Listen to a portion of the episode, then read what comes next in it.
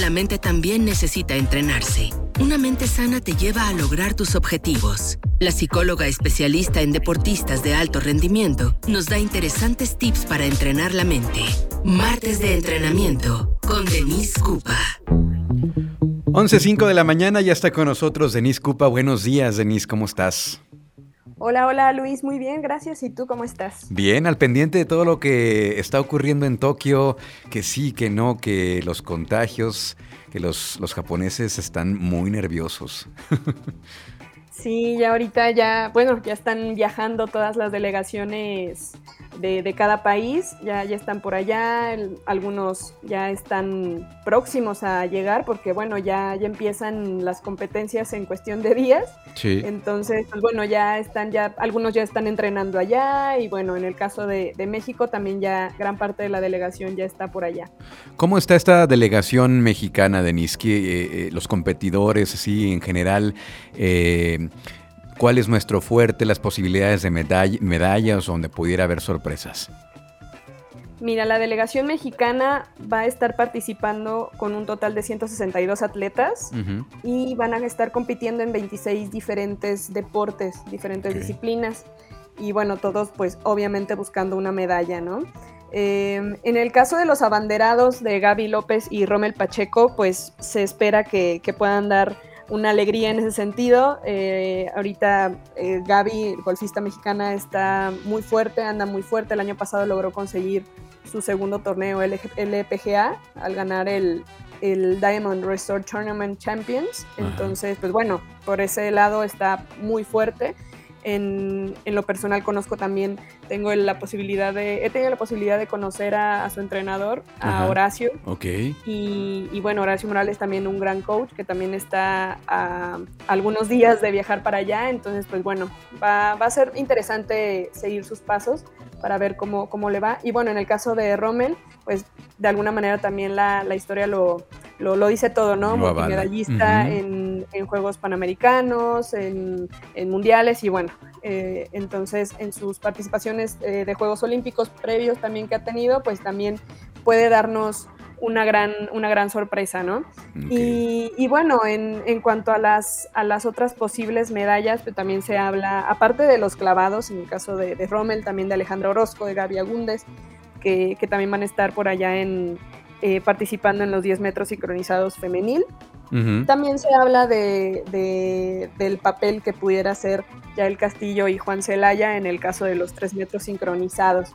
Entonces, bueno, clavado siempre nos han dado, nos ha dado alegrías, entonces esperemos que esta, este año no sea no sea distinto. Y, bueno, en el caso del taekwondo también con Briseida Costa, Carlos Ansores, también hay que seguirlos de muy de cerca. Hay que ver qué hace el taekwondo. El taekwondo también hace muy buen papel en el caso de, los mexicanos.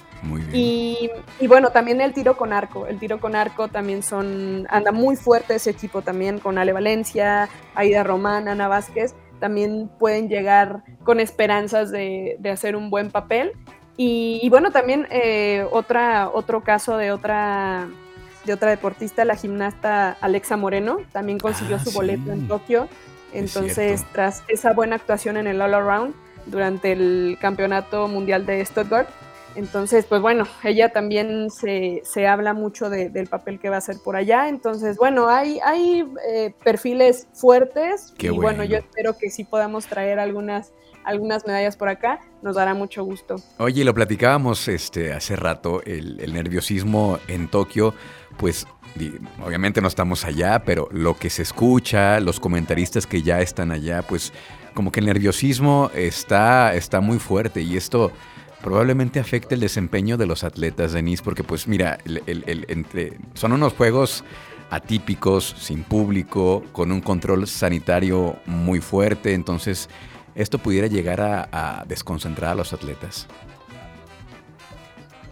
Mira, yo esperaría que no tanto, en, el sentido de, que, bueno, si es una situación sin precedentes, pero bueno, ya tenemos también bastante ya tiempo como de ellos estuvieron entrenando en situación de, de cuarentena, pandemia y todo, entonces espero que se les haya brindado estrategias para ir afrontando esta esta situación.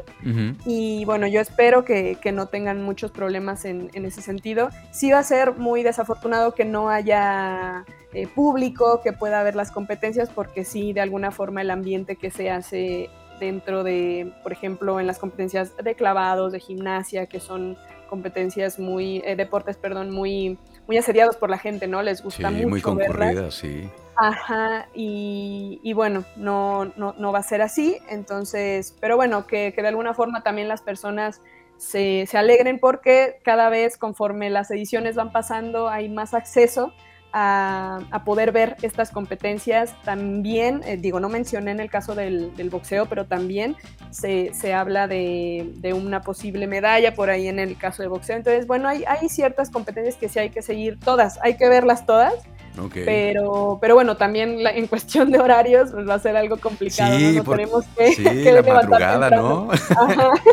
no pues, creo que la inauguración, la inauguración es este viernes, me parece. Así es. Y va a ser la transmisión que comienza a 5.50 eh, de la mañana, pues ni modo, habrá que madrugar para apoyar al equipo mexicano.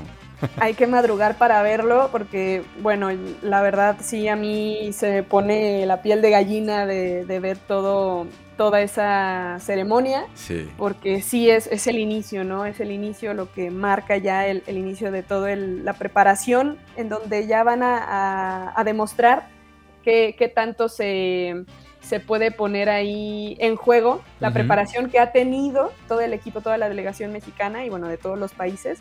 Y ahora sí viene el momento de la verdad, ¿no? Para probarse, para ver si cómo, cómo funcionó esta preparación en, una época de cuarentena, de pandemia, de, de, locura. Entonces, bueno, va a ser muy interesante y bueno, también en el caso de la ciudad de Tokio, todo lo que se ha invertido para poder eh, dar un, espectáculo de primer nivel. Bueno, también eso va a ser muy interesante en la ceremonia de, inauguración. Y bueno, yo creo que no nos la podemos perder. Es correcto. Sí, fíjate que eh, lo hemos dicho los, los japoneses que están, tienen toda esta tradición de la, de la calidad, de la perfección, de hacer las cosas bien, de exigencia. Seguramente será algo muy espectacular, claro, dentro de lo que se puede realizar.